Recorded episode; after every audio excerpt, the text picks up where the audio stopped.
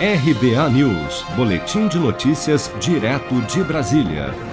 Os membros da CPI da Covid no Senado decidiram, em reunião virtual na manhã desta terça-feira, cancelar a convocação do ministro da Saúde, Marcelo Queiroga.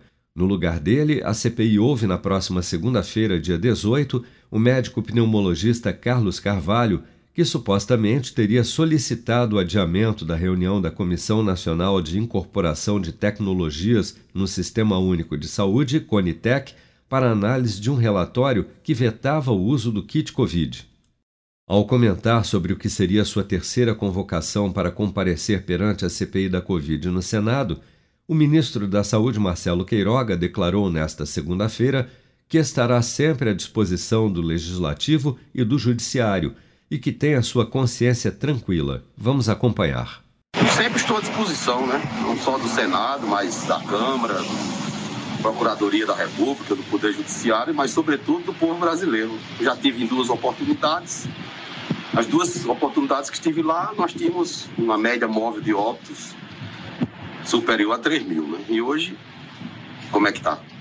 Campanha de vacinação do Brasil engatinhava e hoje? Como é que está? Uma das campanhas mais bem sucedidas do mundo.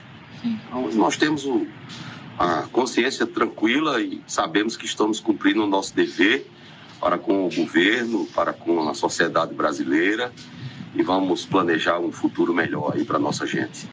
Ao ser questionado sobre o adiamento da análise pela Conitec do relatório que propõe a retirada da recomendação do kit Covid pelo Ministério da Saúde, Marcelo Queiroga negou qualquer interferência. Aliás, quem incluiu na pauta foi eu, né? Lembra quando eu falei em Conitec? As pessoas nem sabiam o que era, né? Lembra? Conitec tem 10 anos, eu que incluí na pauta. O professor Carlos Carvalho já falou aí, publicamente.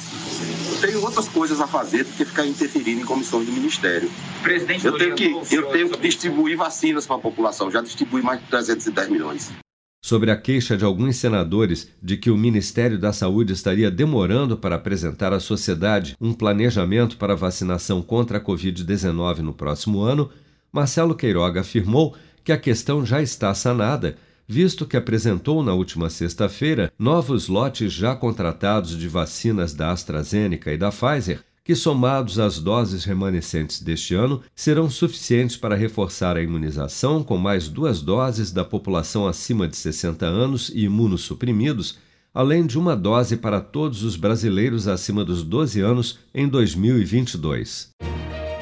Com produção de Bárbara Couto, de Brasília, Flávio Carpes.